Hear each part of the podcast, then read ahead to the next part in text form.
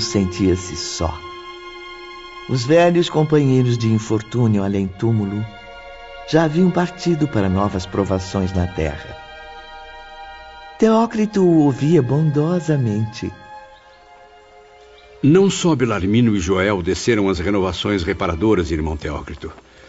Nos últimos anos venho procurando encontrar-me com outros amigos e instrutores. Tudo em vão. É verdade, Camilo. João de Azevedo e Amadeu Ferrari também voltaram ao dever de renovar as experiências fracassadas. Mas já partiram à terra ou ainda continuam no recolhimento? Pobres espíritos. Há oito anos que não os vejo. Amadeu, vítima de desgostos e remorsos inconsoláveis, nem mesmo terminou o curso preparatório conveniente. Muniu-se de profunda coragem à luz dos ensinamentos cristãos e partiu. Em nossas últimas conversas, ele afirmava que voltaria ao Brasil caso obtivesse consentimento do Instituto. Pois lhe foi concedido, Camilo. E ainda o autorizamos, como também nos havia solicitado, a retornar numa condição muito difícil, muito humilde. Assim, irá reparar com paciência a dupla mágoa que o aflige: a do suicídio e a da tirania. Não sei, meu Deus, juro que não sei, porque ainda não tive coragem de imitar esse gesto tão nobre deles. Tenho procurado por vários anos os conselhos do Dr. Roberto, mas há tempos que não o encontro. Roberto de Canalejas não faz mais parte da nossa equipe de médicos aprendizes, Camilo. Ele deixou o departamento hospitalar, pois acaba de partir para a reencarnação. Tomou novas vestes carnais, sob a responsabilidade de atuar nos ensinamentos da terceira revelação. E a irmã Rita de Cássia? A linda e encantadora vigilante que já enxugou tantas lágrimas dos meus olhos torturados. Por onde anda essa alma iluminada, a quem me afeiçoei com a mais doce ternura possível ao meu coração? Ela seguiu o gesto de Roberto? Os dois reencarnaram na mesma época, mas não viverão experiências semelhantes. O matrimônio não está no trajeto do admirável Roberto de Canalejas. Ah, Roberto, espírito iluminado. Certamente optou por não se casar, fiel ao antigo sentimento pela mulher amada. Exatamente, meu irmão. Preferiu antes servir às causas mais amplas desdobrando-se em atividades a favor da coletividade. E quanto a Rita? Caráter firme, coração evoluído para as altas aspirações. Qual será a sua missão terrena? Irmã Rita é muito especial, capaz de realizar missões femininas de grande responsabilidade. Decidida como nunca, pediu e obteve permissão para casar-se com Joel Steele. Surgirá em sua vida como radiosa aleluia depois que ele se reabilitar perante a própria consciência. Que ótima notícia! Afinal, Rita e Joel se amam. Percebi isso bem cedo. Merecem ser muito felizes sob a lei do Todo-Poderoso. E assim será, Camilo. Pois o Senhor dos mundos e das criaturas, na imensidão de sua bondade, permite à alma arrependida tais compensações. Rita será, na terra, como foi no espaço. A vigilante amorosa e gentil que, no círculo familiar terreno, se rodeará de almas ainda carentes de amparo.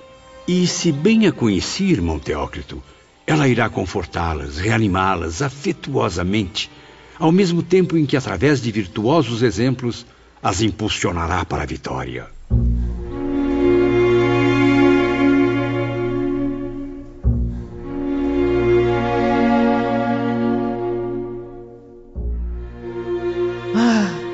Quantas vezes, querido ouvinte, nas exaltações de um sofrimento que parece irremediável, o ser humano se desespera, atirando-se à aventura sinistra de um suicídio. Por que tanta ansiedade, quando num curto espaço de tempo encontraria a solução para o seu problema, o auxílio da providência com o conforto de que carecia? Faltou-lhe a paciência, porém, a calma necessária para refletir e esperar a melhoria da situação. Por isso, com o suicídio, um abismo de trevas em séculos de lutas e provações, originou-se para o seu destino, ensinando que convém à criatura ser forte e paciente na adversidade e nunca, jamais entregar-se à revolta e ao desespero que não servem a nada. No amplo dormitório do internato de Cidade Esperança, onde habito desde o início de 1910, só existem novatos. Às vezes, uma profunda amargura vem afligir a minha alma. Como alguém que, vivendo na Terra muitas décadas, se visse excluído da presença dos amigos e familiares mais queridos. É como se eu fosse um ancião, sozinho no mundo, contemplando as ruínas que a ausência dos seres queridos que já se foram cavaram em torno de sua velhice. Torno-me assim incompreensível, intolerável no conceito dos jovens que agora povoam os meus dias. Os leitos dos velhos amigos passaram a ser ocupados por outras entidades. Espíritos que, mesmo afinados por princípios idênticos, não estavam tão ternamente unidos pelas alianças forjadas no tempo. Este era o tema da conversa entre Camilo e Ramiro de Guzmán. Compreendo como é duro conviver com tantos indivíduos e ao mesmo tempo sentir-se tão só. Tudo nesse ambiente deve trazer profundas recordações à sua mente, não, Camilo? Veja, meu caro Ramiro. Ali está a janela de balaústres bordados que tantas vezes abrigou as alegrias e tristezas de Belarmino. Uhum.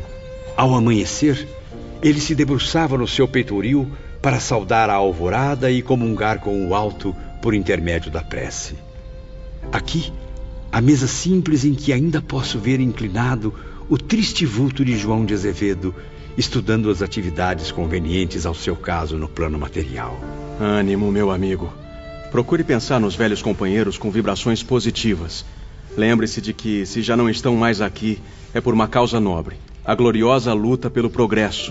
Eu tenho consciência disso e procuro elevar minhas orações nesse sentido. Mas nem sempre é possível escapar das recordações. Olhe bem, ao longe, à, à nossa direita sob as sombras das árvores do parque, os bancos em que meus velhos amigos e eu nos divertíamos, falando das esperanças que acendiam novas energias em nosso íntimo.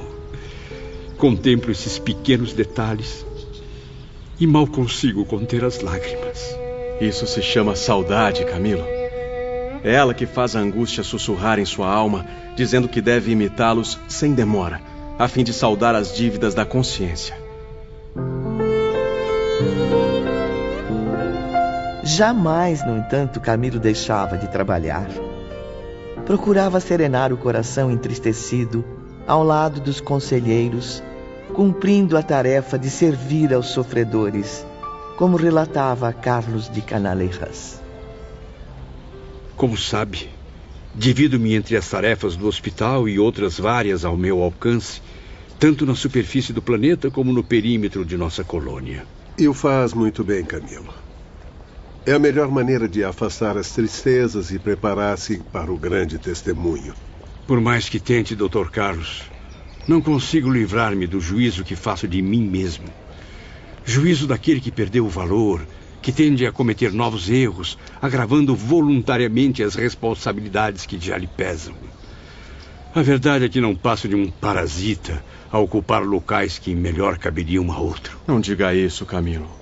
Tudo que conquistou até agora neste instituto foi por mérito próprio. Você tem o direito de estar aqui. É inútil tentar, meu caro doutor. A vergonha fica estampada em meu rosto sempre que pelas ruas da cidade deparo-me com Aníbal de Silas, Epaminondas de Vigo e Súria Omar. Sim, professores que há muito me dispensaram de suas aulas até que eu possa provar dignamente os valores adquiridos. E para isso, só me resta a experiência do renascimento. Todos confiam em você, Camilo. Todos. Agora é a sua vez de acreditar no que aprendeu com eles. Sorriem para mim bondosamente e contemplam-me com interesse, Dr. Carlos. Mas os olhares que me dirigem são como flechas de fogo questionando a minha consciência. Por que ainda não se animou ao cumprimento do dever? Carlos de Canalejas e Ramiro de Guzmán passaram a oferecer nobres conselhos a Camilo. E foi num encontro com o chefe da seção de relações externas que ambos se lembraram do jovem doutor Roberto. Ah, como aprendi com as palavras de Roberto. Quem sabe um dia não terei a honra de ouvir a história dramática de Leila, o grande amor de todas as suas existências. Pois saiba que ele, antes de partir para a reencarnação, pediu que eu me aproximasse de você. Recomendou ainda que não me esquecesse de narrar tal história, a saga de um amor poderoso, mas que trouxe tanta dor àqueles corações. Camilo servia sob a assistência frequente de Ramiro, o que proporcionou a ele realizar muitos trabalhos na esfera terrestre. Sob sua orientação, visitei vários amigos do passado que agora habitam novos corpos carnais. Há cerca de dois meses regressei de um estágio de 12 semanas no Brasil, onde ocorreram fatos inesquecíveis. Camilo e Ramiro de Guzmán chegaram à tumultuada São Paulo, a maior cidade brasileira. No entanto, não se dirigiram às ruas movimentadas, nem aos bairros aristocratas. Partiram para as áreas mais miseráveis da grande metrópole. Lembra-se de Mário Sobral? Pois iremos visitá-lo agora. Veja, lá está ele, Camilo. Meu Deus! Não! Oh, pobre Mário! O que foi fazer a você mesmo? Camilo não se conteve. Entregou-se ao pranto à beira do leito humilde, no qual via repousar o corpo mutilado de Mário Sobral, o infeliz amante e assassino de Eulina. Compreendo sua tristeza, meu amigo. Esta habitação miserável, construída em frágeis tábuas de pinho e velhas folhas de zinco, é a expressão da mais terrível miséria de alguns brasileiros. Pobres almas, a que cruel provação tem que se submeter? É a pena que deverão cumprir para a reconstrução sublime de si mesmos, meu amigo. Infelizmente, Ramiro, devo reconhecer. Este é também o único lar conveniente à reencarnação de um antigo boêmio que viveu movido pela vaidade. Sim, e que pelos antros da vadiagem, pela infâmia dos bordéis, dilapidou a herança paterna. Dinheiro tão honrado e adquirido com tanta dificuldade nos trabalhos campestres.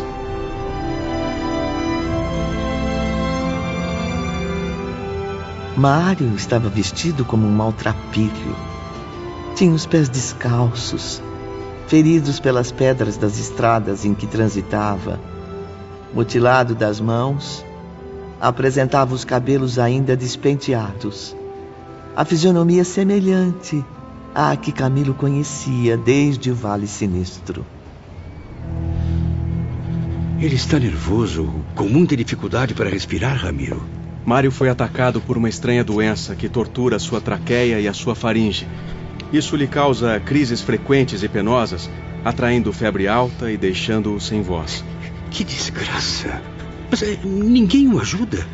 Não vejo nenhum familiar por perto. Mário vive agora sem família, Camilo. Lembre-se bem, no passado, em Lisboa, ele difamou o círculo familiar em que havia nascido. Um lar tão honrado e amável que a providência divina lhe ofereceu a fim de que se munisse de boa vontade para realizações honestas. E não soube aproveitar-se dignamente do que dispunha. Agora vejo que vive pobre, miserável, mesmo faminto, porque não foi um guardião fiel dos bens materiais que o céu lhe confiou. Ao contrário, Camilo, desperdiçou-os, valendo-se deles para alimentar suas perversões mundanas. Mário habita nesta vida o corpo de um iletrado uma vez que, universitário em Coimbra na existência passada, não utilizou para nenhuma finalidade nobre a rica cultura intelectual que adquiriu. Tornou-se um homem inútil, imoral e desumano, sem jamais ajudar seus semelhantes. Naquele momento, Ivone, eu não via mais à frente de meus olhos apavorados aquele Mário Sobral inteligente, cujo farto vocabulário encantava os companheiros de enfermaria. Observava somente um mendigo infeliz que estendia súplicas à caridade alheia. Ramiro, no entanto, tentava esclarecer minha mente angustiada com sua confortadora sabedoria. Compreendo suas lágrimas, Camilo. Mas deve-se ater às circunstâncias que levaram Mário Sobral a esta terrível condição. Meu Deus! É a ruína social reduzida ao mais baixo nível que já pude testemunhar. Não exagere, Camilo. Veja bem, observe com o olhar do coração.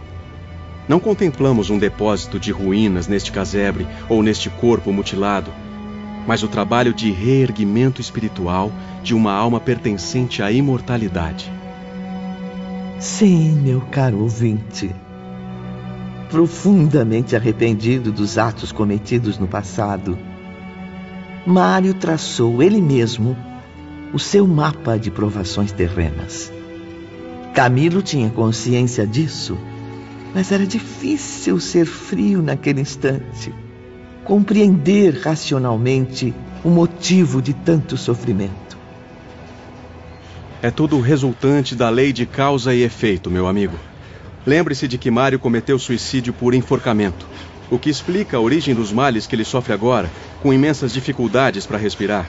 Certamente, Ramiro, tanto a doença mental quanto a enfermidade na faringe são repercussões desse ato brutal. São a prova de que todo este lamentável presente é obra do seu próprio passado e não um castigo proveniente de um juiz impiedoso e vingativo. Mas quanta ruína, quanto desespero. Oh, Deus Pai. Você diz que o que vê são apenas ruínas, Camilo. Pois bem, destes escombros tão cruéis, despontará para Mário Sobral a alvorada de novos progressos. Recuperando-se neste ambiente, ele estará saldando a dívida que o atava às torturas do remorso Assim, alcançará a reabilitação perante si mesmo e as leis que infringiu. Mas como? Vivendo aqui abandonado à mercê da caridade das criaturas humanas? Engana-se. Por acaso Mário Sobral não é, antes de tudo, aprendiz da legião dos servos de Maria? Sim, ele se encontra ainda registrado no Hospital Maria de Nazaré, mas. Então deve recordar que esta encarnação é o tratamento conveniente a casos graves como o dele. A nova experiência terrena será como uma poderosa cirurgia que o levará bem cedo à convalescença. Aos poucos, Camilo passou a sentir a presença marcante de irmão Teócrito, como se o velho mentor falasse aos seus ouvidos. E as palavras daquele espírito iluminado esclareceram ainda mais as minhas angústias diante da trágica situação. Acredite, meu filho, estarei sempre à frente dos seus passos. Vigilantes e enfermeiros do hospital, como do departamento a que você pertence, assistem Mário Sobral carinhosamente, velando por ele como um enfermo grave. É claro, irmão Teócrito. Jamais duvidei da presença dos servos de Maria ao lado deste pobre espírito reencarnado. Mas o que eles podem fazer de imediato para aliviar tanto sofrimento?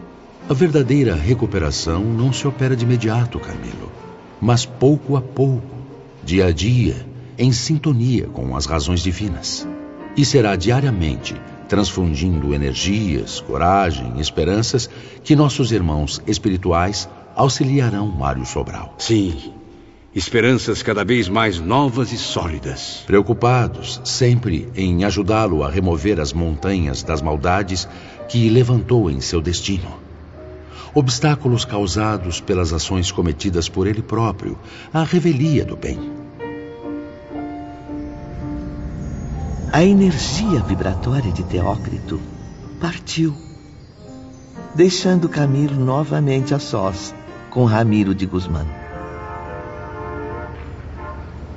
Talvez não saiba, mas eu mesmo o visito frequentemente, como neste momento, fiel às minhas missões. Muitas vezes também encaminho seu espírito aos nossos postos de emergência do astral, no intuito de reconfortá-lo, de estimular suas energias fluídicas. Só assim Mário suportará essa amarga sentença que lhe tirou, como posso observar. o velho sorriso do rosto. Estranho, mas é como se ele intuitivamente tivesse a noção dos motivos que o levaram à ruína. Não é bem assim, Camilo. Observe com atenção. Perceba como ele apresenta sinais de melhora. Sua alma já consegue antever o sorriso de uma conformidade que vem construindo o caminho para a vitória. Mas como Mário consegue viver momentos felizes em meio a tanta desgraça? Mário Sobral sente-se mesmo feliz, pois nas profundezas da consciência existe a certeza de que assim, exatamente como vê, está cumprindo o sagrado dever de cidadão imortal. E tendo na mente esta convicção, seu destino será afinar-se com a lei do bem e da justiça universais. Ramiro de Guzmán sobrepôs as mãos translúcidas na testa fervente de Sobral, transmitindo fluidos que suavizassem sua dificuldade respiratória. Enquanto isso, Camilo concentrou-se respeitosamente, clamando à mãe de Jesus. Oh, governadora amorosa de nossa legião, concedei alívio a este mísero companheiro das minhas antigas desventuras. Deus nos propicia caminhos de glórias, meu caro amigo, em lutas fecundas entre lágrimas e oportunidades de redenção. E no trajeto, concede aos penitentes arrependidos compensações que frequentemente não estarão à altura de apreciar. Entardecia lá fora, e o sol esplendoroso do Brasil aquecia o ocidente com seus raios dourados. Dentro do casebre, momentos depois, Ramiro virou-se para um ângulo sombrio. Era um canto escuro que eu não havia examinado, Ivone, preocupado que fiquei com o sofrimento de Mário reencarnado. E lá estava uma figura feminina, humilde e silenciosa, velando o doente enquanto costurava remendos em roupas rasgadas. Vê esta pobre mulher, Camilo? Sim. Não poderá sequer avaliar o excelente trabalho de redenção que, sob as vistas do nosso Mestre Jesus, se opera nos disfarces desta alma. Noto que possui um profundo olhar de arrependimento, tão ou mais marcante do que o do próprio Mário Sobral. Tem razão, Camilo. É uma alma tão arrependida quanto a de Mário, a viver aqui entre os espinhos da pobreza extrema, de lutas tão árduas quanto dignamente suportadas. Ao lado da porta de entrada, a única existente naquele domicílio tão pobre, ela procurava um pouco de claridade que a auxiliasse no trabalho de costura. Foi então que identifiquei uma mulher negra, pobremente vestida, porém aciada, aparentando cerca de 50 anos. De sua fisionomia serena, transparecia uma singela humildade que deixou Camilo profundamente admirado. Não a conheço, Ramiro. De quem se trata? Faça você mesmo um esforço, Camilo. Aproxime-se dela. Observe a expressão desta singela mulher ao se dirigir ao enfermo. Note sua preocupação, seu carinho ao levantar a cabeça de Mário Sobral para ministrar-lhe a medicação homeopática. Aprofunde-se nas ondas vibratórias do seu pensamento, meu caro amigo, e veja o que aconteceu há cerca de 40 anos, na época em que Mário retornou ao corpo carnal. A mulher pensava, pensava, e em torno do seu cérebro as imagens se erguiam em agitações e sequências confusas. Enquanto Camilo, apavorado e comovido, começava a visualizar os pensamentos da pobre mulher como num livro aberto diante dos seus olhos. Vi Mário renascendo em um prostíbulo, sua mãe inconformada com a maternidade, observando o corpo franzino do filho todo mutilado. Ah, era uma cena muito triste. Meu Deus! Que desgraça! Dei à luz um monstro que mal tem forças para chorar como um recém-nascido. Não! Eu não aceito! Eu não posso ter concebido essa criatura tão repugnante. As imagens tornavam-se cada vez mais impressionantes, Ivone. A criança estava sufocada, sofria terríveis contrações, como se mãos assassinas desejassem estrangulá-la. Ramiro de Guzmán, percebendo minha angústia, passou a me auxiliar na compreensão das próximas cenas. A mãe de Mário Sobral era uma infeliz pecadora, a quem a maternidade atrapalharia a continuação das suas atividades. Observe agora, Camilo. É o dia seguinte ao parto.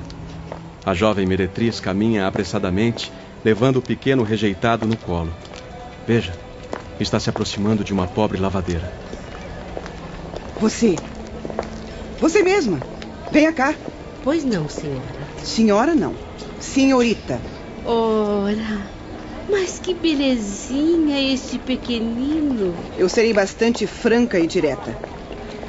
Está interessada em ficar com a criança? Mas como? Sinto muito, não tenho condições. Como pode ver, sou muito pobre. Vivo com muita dificuldade. Confio em sua força de vontade. Além disso, eu prometo a você, desde já, uma boa gratificação mensal pelos serviços prestados. A bondosa operária acabou consentindo, visando não apenas ao acréscimo do rendimento para sua desprovida bolsa, mas principalmente obedecendo aos impulsos caridosos do seu generoso coração. Sim, Camilo. Independentemente da baixa condição que ocupava no plano social, a caridosa lavadeira cultivava uma alma elevada. Sabia que a adoção daquele frágil ser, rodeado de trágicos resquícios do passado e perspectivas desoladoras no presente, seria certamente um destino traçado por Deus. Acompanhe agora, meu amigo, a comovente imagem do enjeitado sendo recebido na humilde choupana. Repare como a bondosa lavadeira procura amá-lo como se fosse sangue do seu sangue. Quem é aquela menina que trabalha no riacho à frente da cabana? É a filha desta mulher iluminada. Tem 10 anos e, como pode ver, muito pensativa e trabalhadora. Coopera com a mãe nas tarefas difíceis de cada dia. Em seguida, Camilo pôde contemplar passo a passo a forte afeição criada entre a menina e o irmãozinho que o destino lançou em seus braços. Para auxiliar o esforço materno, ela passou a criar pacientemente o desgraçado enfermo, dedicando-se durante 40 anos a essa nobre missão. Ao fim da emocionante sequência de imagens, eu era capaz de compreender claramente a poderosa ligação entre estes dois espíritos, enquanto Ramiro concluía. Agora, Camilo, 15 anos após a morte da mãe, ela continua a viver aqui, neste casebre onde estamos, completamente a sós com o irmão adotivo. Há muito tempo não recebe a gratificação prometida pela meretriz irresponsável, mas mesmo assim prossegue fiel à sua digna missão. Trabalha dia e noite para que o desventurado irmão tenha de pedir esmolas pelas ruas o menos possível. Camilo aproximou-se da mulher e, num gesto de agradecimento, pousou a mão sobre a sua cabeça. Que Jesus a abençoe, minha irmã, pelo muito que faz pelo pobre Mário, a quem sempre conheci tão sofredor. Talvez ainda não tenha adivinhado quem está aí, encoberta neste corpo sofrido, desdobrando-se em atividades cristãs a serviço do próprio reerguimento espiritual. Desculpe-me, Ramiro, seria alguém que conhecemos? Nós nem tanto. Mas Mário Sobral a conheceu profundamente. Esta nobre mulher é a reencarnação de Eulina.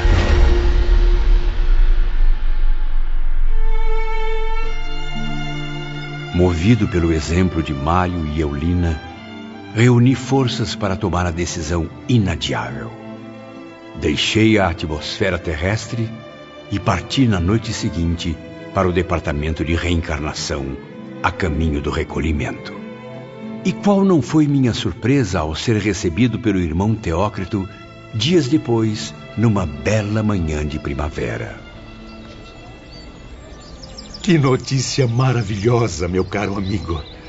É, vejo que agora, mais do que nunca, está convicto. Soube que veio tratar do esboço corporal que ocupará na Terra. Exatamente, irmão Teócrito. Já iniciei as pesquisas para o ambiente mais propício ao renascimento reparador.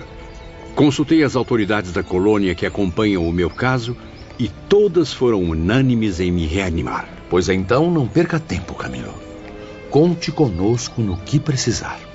Agradeço a todos, mas desejo organizar eu mesmo o programa para minhas tarefas reparadoras. Creio que já possuo lucidez suficiente para assumir tamanha responsabilidade. Pois muito bem. Confio em suas palavras. Tenho absoluta certeza de que será justo com você mesmo e com as leis divinas. Mesmo assim, eh, não hesite em nos procurar. Será sempre bem recebido. Camilo passou a se dedicar assiduamente ao seu novo projeto de vida. Uma nova existência, porém marcada pelos velhos desvios do passado.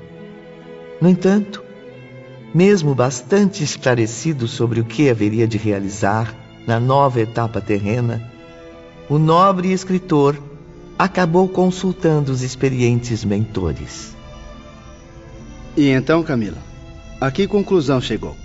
Ficarei cego aos 40 anos, Aníbal. Porém, cegar irremediavelmente, como se as órbitas vazias de Jacinto de Ornelas se transferissem para minha face. Não há como negar, meu nobre amigo. Após três séculos de expectativa, meu espírito continua apavorado diante da justiça divina. É por isso que peço inspiração e auxílio aos meus amigos queridos aqui do mundo espiritual. Ainda bem que nos procurou, Camilo. Sob a luz de Maria de Nazaré, certamente ajudaremos seu espírito a equilibrar nova programação terrena com os dispositivos da grande lei. No entanto, somente após sua internação no recolhimento é que as informações subirão para a aprovação do templo. Muito obrigado, nobres amigos. Que Jesus, nosso divino mestre, os auxilie a iluminar meus passos, guiando-me na senda do dever, inspirando-me nas horas decisivas. Acredite, Camilo. Estaremos sempre aqui como protetores incumbidos da sua guarda enquanto durar seu estágio neste generoso instituto. Padre Anselmo, Olivier de Guzmán, Mary Steele, todos os nossos instrutores e irmãos mais abnegados estarão sempre a orar pelo seu sucesso. O departamento hospitalar acompanhará a evolução do seu próximo envoltório carnal. Nossos médicos o assistirão desde a fase embrionária, no sagrado cofre genético, até os últimos instantes da agonia, isto é, da separação do seu espírito do fardo carnal. O fardo que carregarei para a recuperação do tempo perdido com o suicídio. Já definiu a idade física na qual se dará sua libertação espiritual? Sim, irmão Epaminondas. Minha volta à pátria espiritual ocorrerá aos 60 anos de idade. Terei, portanto, 20 anos de cegueira, tempo no qual olharei só para dentro de mim mesmo. Período em que deverei realizar um trabalho fértil e glorioso de autoeducação, a fim de domar o orgulho que ainda não se extinguiu do meu ser. Tenha fé, meu irmão. Deus estará sempre vigiando sua estrada rumo à reabilitação. Estou certo disso, Aníbal. Porém, frequentemente sofro com o receio de uma nova queda, de me esquecer dos deveres e tarefas a cumprir. Força, Camilo! Levará para essa batalha sólidos elementos de vitória, adquiridos no longo estágio nesta colônia. Por isso mesmo será bem pouco provável que a sua vontade se corrompa. Basta lembrar-se, sob todas as circunstâncias, da sagrada reeducação que recebeu aqui.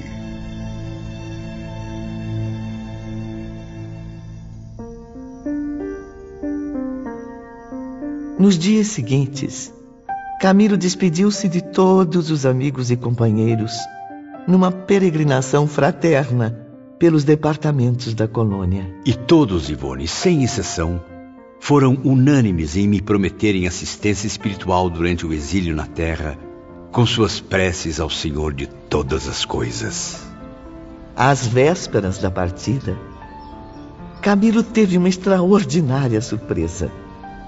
Numa tarde de céu azul celeste, o espírito da inesquecível irmã Rita deixou a esfera terrestre e foi visitá-lo na colônia espiritual, sob a luz dos últimos raios de sol.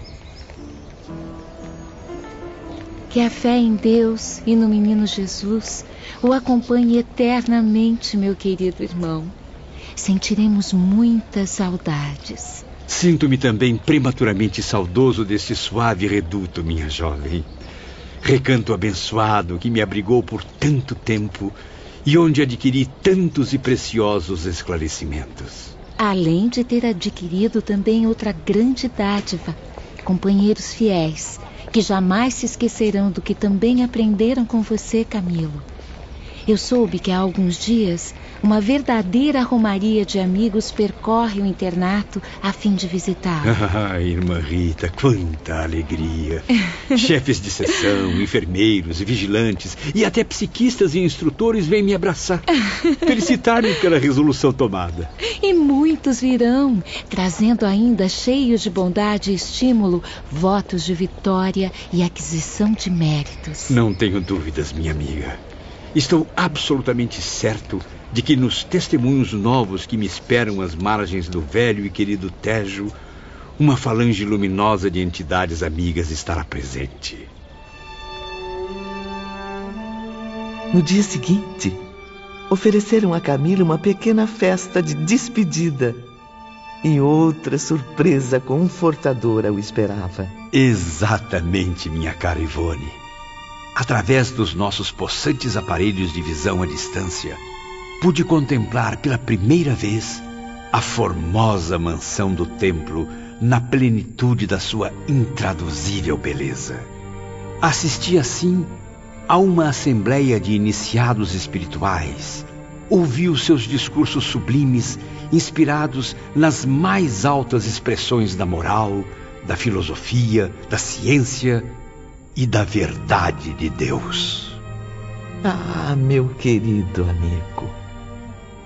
Posso ver e sentir agora, através das suas vibrações, o que vivenciou naquele momento inesquecível. No santuário, onde se reuniam, lá estavam os doze mentores responsáveis por toda a colônia, unidos para o solene momento da prece. Então observe, Ivone. Reveja agora comigo, através dos olhos da mente, a paisagem arrebatadora daquele mágico vilarejo. Recanto onde eu só poderia entrar novamente após o retorno da encarnação que me esperava. Sim, Camilo.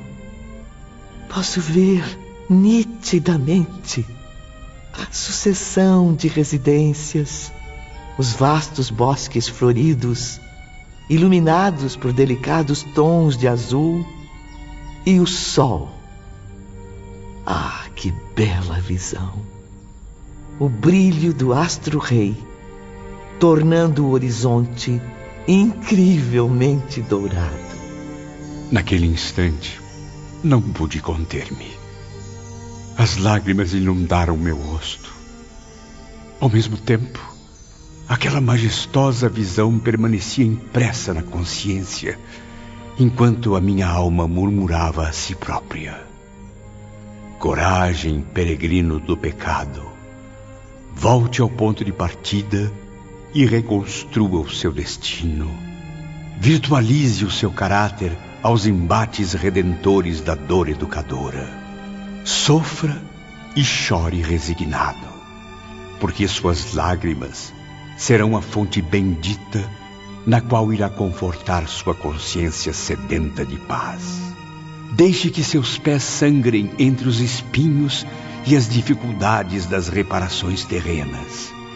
Que suas horas se envolvam no escuro manto das desilusões, calcadas de solidão e angústias. Mas tenha paciência e seja humilde, lembrando-se de que tudo isso é passageiro. Tende a se modificar com a sua readaptação às leis que infringiu e aprenda, de uma vez para sempre, que é imortal e que não será pelos desvios do suicídio que a criatura humana encontrará o porto da verdadeira felicidade.